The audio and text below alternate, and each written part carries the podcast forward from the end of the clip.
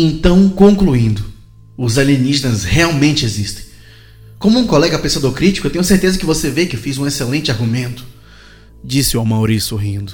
Coisas como as teorias da conspiração de Amaury eram uma das razões pelas quais eu estava saindo de férias. Eu precisava de uma pausa de coisas como essa. Eu já tinha ouvido muita teoria sobre reptiliano pro meu gosto. Obrigado, eu acho, respondi revirando os olhos. Mas agora eu realmente tenho que ir, eu ainda tenho que fazer as malas. Afastando-me para que ele não pudesse ver meu rosto, enquanto eu mentia por entre os dentes. Comecei a descer o corredor, criando alguma distância entre a gente. Ah, não esquece, hein? Se você viu um triângulo de luzes piscando, você sabe que eles estão vindo, Pete. Não fica lá!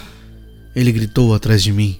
Sim, sim, eu sei. Fica longe dos triângulos, eu sei, alienígenas, tudo bem, tudo certo. Eu disse, acenando de volta. Finalmente, eu estava fora de lá. Eu não costumo em navios de cruzeiro. E eu não tenho certeza porque eu tinha decidido ir nesse. Apenas parecia certo. Nos primeiros dias eu fiquei feliz por ter feito isso. Eu estava tendo um momento incrível, deitado no convés sob o sol quente, sendo mimado a cada minuto, show de comédia, mulher bonita. Todo lugar que eu olhava tinha gente legal. Isso era exatamente o que eu precisava.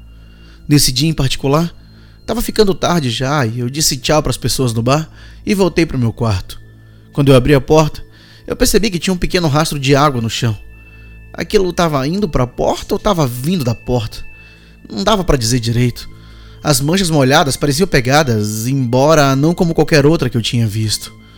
Elas eram muito largas e não tinha nenhuma separação para os dedos dos pés. Elas levaram para a borda do barco e isso era realmente muito estranho. Talvez tenha sido um vazamento, sei lá.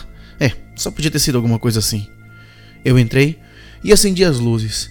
Meu quarto era provavelmente 5 metros quadrados. Quando você entra, tem uma cama à direita, uma TV à esquerda e a porta do banheiro fica a cerca de um metro ou mais antes de chegar na televisão. Em seguida, havia um mini frigorífico perto da cama. Bom, aparentemente tudo parecia normal lá dentro. Na verdade, alguma coisa parecia errada. Como se alguém tivesse estado aqui. Arrepios começaram a se formar no meu corpo. Eu rapidamente fechei minha porta atrás de mim. Eu verifiquei o quarto, mas não encontrei nada. Ah, eu realmente achei que eu estava ficando paranoico. Valeu, Amori. Levou algum tempo para meus nervos se acalmarem, mas eventualmente eu acabei cochilando. Eu não sei quanto tempo eu dormi, mas não pode ter sido muito tempo. Eu acordei com um som de gritos lá fora. Eu pulei da cama. O que estava acontecendo? Eu ouvi o som de passos correndo pela minha porta. Eles estavam se movendo rápido e os gritos se seguiram. Eu peguei meu celular e liguei a lanterna.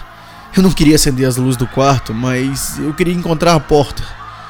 Eu rastejei em direção a ela e espiei pelo olho mágico. Eu não vi quem era que estava correndo, mas eu podia ouvir os gritos desaparecerem à medida que sua distância do meu quarto crescia. Outro som estava crescendo na intensidade. Não foi tão rápido quanto o som original. Eu tentei descobrir o que, que era, parecia escorregadio, mas também pesado. A escuridão ia tornar difícil descobrir.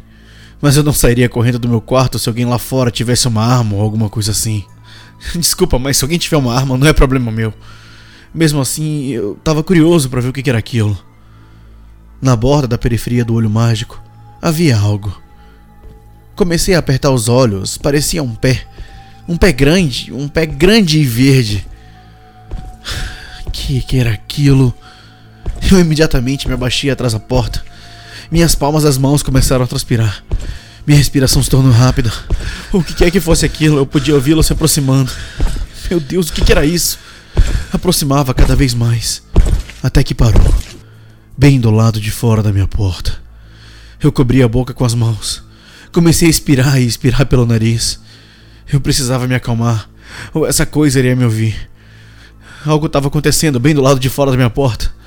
Ouvi um novo som estranho. Quase soou como se alguém estivesse farejando.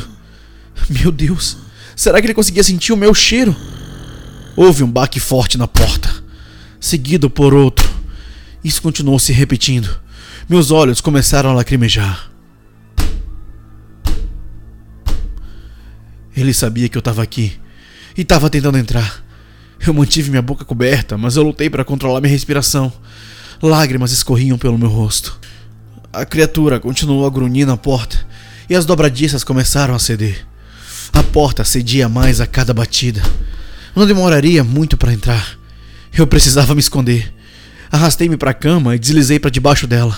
A porta deu outra batida e uma das dobradiças se soltou. A porta não ia aguentar mais. Então, a batida parou. Alguém mais soltou um grito agudo. Alguns passos pesados e seguiram. Será que aquilo tinha ido embora? Ou estava me procurando? Eu precisava pesar minhas opções. Eu puxei meu celular para perto. Eu precisava de ajuda. Comecei a digitar uma mensagem, apertei enviar. Mas eu estava sem serviço. Não podia ser sério. Eu quebrei minha cabeça em busca de solução. O ok, eu posso não ter serviço, mas eu tô seguro aqui. Não há razão para sair. Eu vou ficar aqui a porra da semana inteira se isso me mantiver seguro. Foi quando eu ouvi. Parecia uma garotinha chorando. Não, não, não, não, não, não, não, não. Por que agora? Pensa, Pete, pensa. Você não sabe o que é essa coisa ou o que é capaz. Pode ser que esteja imitando uma criança. É, deve ser isso. É apenas mais uma tentativa de atraí-lo.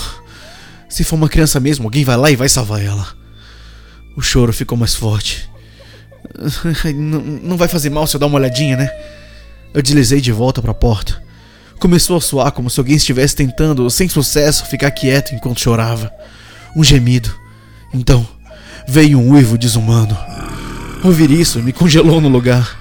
Fiquei em silêncio por cerca de 30 segundos e a choradeira não tinha fim. Finalmente, meu olho encontrou o olho mágico. Não havia nada à vista e eu ainda podia ver o gemido.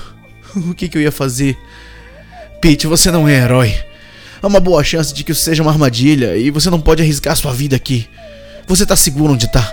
Não faça nada. Então os passos pesados começaram a voltar.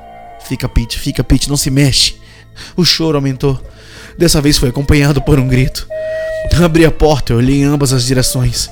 Havia uma garotinha escondida a cerca de seis metros de mim. Ela não tinha mais de sete anos. Eu corri na direção dela, eu não tinha previsto a umidade do chão e imediatamente escorreguei. Um cheiro metálico pesado encheu minhas narinas. Minha camisa estava encharcada de vermelho. Virei a cabeça e bati em alguma coisa. Eram os restos de um braço. Tinha um tom levemente verde. Eu gelei e tive uma sensação forte na boca do estômago. Mas eu precisava me levantar, eu não tinha tempo para me preocupar com isso. Eu me estabilizei e corri em direção à garota. O gemido retumbante voltou. Dessa vez eu não congelei. Eu deslizei bem na frente dela. E ao fazer isso, vi algo no parapeito que pareciam como garras. Pega minha mão! Eu gritei com a garota. Sua pequena forma estava tremendo e suas roupas amarelas tinham sido pintadas de carmesim. Ela estava aterrorizada. Eu rolei em direção a ela e a agarrei. Então, começamos a correr na outra direção. Eu ouvi um baque pesado atrás de mim. Aquela coisa com as garras estava a bordo. Eu fiz o melhor que eu pude para correr pelo corredor, evitando os rastros de sangue. Eu estava procurando um lugar para me esconder quando vi o lance de escadas cerca de 15 metros à frente. A grade que levava até lá tinha mais pares de garras penduradas nela, e esse número estava aumentando. Eu empurrei para frente e corri, Criaturas começaram a pular a bordo, eu os evitei por pouco, até que estava quase na escada. Então, uma pulou bem na nossa frente. O monstro verde tinha cerca de dois metros de altura. Ele tinha uma forma humana, mas estava coberto de guerras e seu rosto parecia ter saído de um filme de terror. Tinha barbatanas de tubarão nos braços e nas costas. Ele havia nos impedido de ir para as escadas. Eu sabia que havia outros atrás de nós. Nós estávamos presos. Pelo menos, foi o que eu pensei quando aquilo pousou na nossa frente. Escorregou em uma poça de sangue e caiu de lado. Eu pulei por cima dele, mas ele acertou a minha perna. Aquilo tinha pego em cheio no meu tornozelo enquanto eu descia as escadas. Eu podia ouvir o barulho da carne rasgando, mas eu continuei me movendo. Carreguei a garota a escada acima. O andar seguinte era o convés principal. Parecia um matadouro, sangue lixo estavam por toda parte. Haviam criaturas espalhadas pelo convés, mas nenhuma perto da gente. Certamente, não podíamos ser os únicos vivos, né? Eu precisava tomar uma decisão rápido. Eu vi a porta de um restaurante e decidi que era a minha única opção. Entrei mancando e bati a porta atrás de mim. Tava vazio. Onde é que estava todo mundo? A gente foi até a cozinha, onde peguei uma vassoura e enfiei entre as maçanetas das portas. Conseguimos. Eu encontrei uma pia e coloquei a garotinha no chão. Comecei a lavar as mãos, peguei uma toalha e comecei a lavar o rosto dela. Agora tinha começado a me atingir. a imensa dor que eu estava sentindo. Olhei para baixo. Meu tornozelo direito estava uma bagunça de sangue, músculo e osso. Tudo estava aparecendo. E naquele momento eu quase vomitei. Tirei minha camisa e comecei a enrolar ela em volta do meu ferimento. Eu notei que a coloração era incomum. Parecia meio esverdeada. Eu podia ver a ferida escurecendo. E eu comecei a entrar em pânico. Abri alguns armários procurando suprimentos, peguei uma garrafa de álcool, gás, embrulho e a maior faca que eu pude encontrar. A garota me encarou com os olhos arregalados. Agora eu vou precisar que você vire de costas, tá bem? Eu disse e ela obedeceu. Eu não tinha escolha, eu tinha que cortar aquilo fora. Eu realmente não queria me tornar um monstro marinho zumbi. Faça isso, faça, corte, corte, corte, corte. Eu não queria cortar. Meu corpo estava tremendo e eu sabia que tinha que agir, mas isso não tornou as coisas mais fáceis. Eu me preparei para o que estava por vir. As lágrimas brotaram. Lutei com tudo que tinha para me impedir de gritar enquanto balançava a lâmina para baixo, separando a minha perna no tornozelo. Naquele momento, eu me contorci em agonia. Eventualmente eu consegui terminar. Eu olhei para a garota seus olhos estavam grudados na minha perna. Ei, tá tudo bem. Vem aqui, eu disse. Ela continuou parada ali. Seu olhar levantou para encontrar meus olhos. Eu sorri e então ela se lançou para mim. Ela me abraçou forte e enfiou o rosto no meu peito. Eu passei meus braços ao redor dela e nós dois choramos baixinho. Qual é seu nome? Eu perguntei ainda segurando ela. Ela olhou para mim e respondeu Eiva, calmamente. O que aconteceu com a sua família, Eiva? Eu perguntei. Ela olhou para baixo e disse que os monstros marinhos haviam pegado. É, é daí que todo esse sangue veio? Eu perguntei. Ela sentiu sem fazer contato visual. Algumas horas se passaram. Ouvimos muitos sons indescritíveis, lamentos desumanos, ossos quebrando, carne crua rasgando e gritos, tantos gritos. A certa altura, alguém estava tentando entrar. Eles nos imploraram. Nós não nos movemos. E logo depois ouvimos eles serem despedaçados. Então, a gente ouviu outro lamento desumano pouco depois disso. Eva e eu continuamos nos abraçando. Eu queria confortá-la, mas minha visão estava ficando um pouco irregular. Eu verifiquei o torniquete da minha camisa. Tinha encharcado e estava vazando. Eu estava perdendo muito sangue e muito rápido. Se eu ia proteger a Eva, eu precisava pedir ajuda. Quando eu corri para salvá-la, eu fiz a minha escolha. Não poderia haver mais indecisão da minha parte. Eu tive que me comprometer. Salvá-la tornou-se minha prioridade número um. Estávamos na cozinha e havia muitos materiais aqui. Precisávamos chegar ao rádio do convés do capitão. Poderíamos nos esconder até que a ajuda chegasse, e mesmo se eu morresse, a ajuda chegaria até ela. Eva, eu preciso que você seja uma garota muito corajosa para mim, tá bom? Você consegue fazer isso? Ela sentiu novamente, dessa vez olhando nos meus olhos. Boa menina. O que sabíamos sobre essas coisas? Eu tinha escapado enquanto mancava.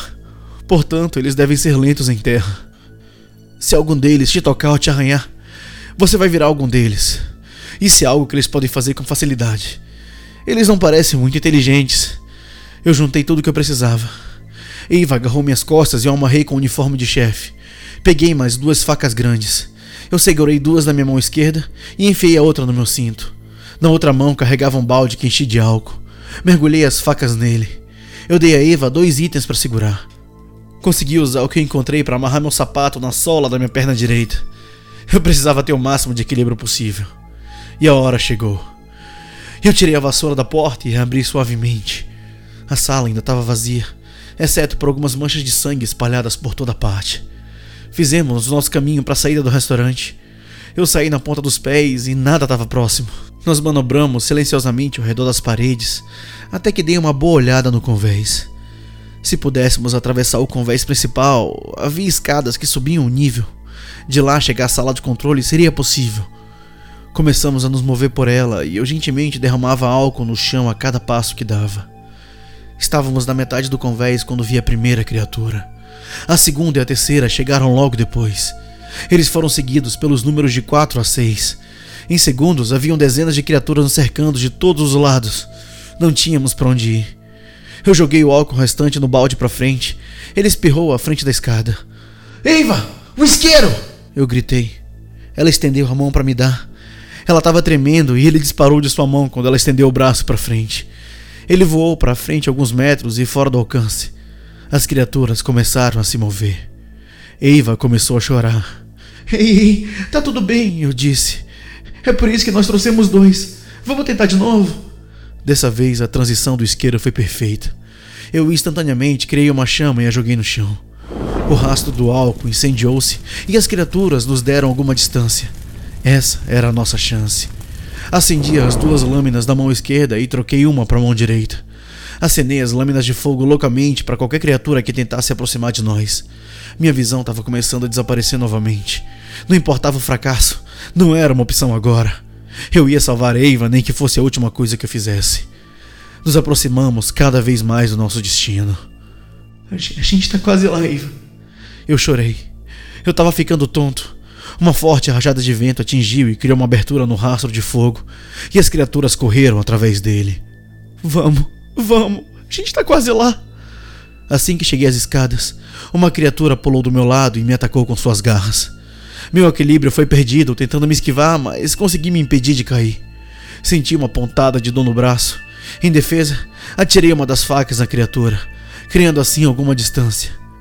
Deixei cair aquela lâmina atrás de mim. Esperançosamente, a chama o manteria afastado por um momento. Virei-me rapidamente e comecei a subir as escadas com todas as minhas forças. A tontura estava me atingindo agora. Por favor, eu tinha que continuar. Eu manquei passo a passo.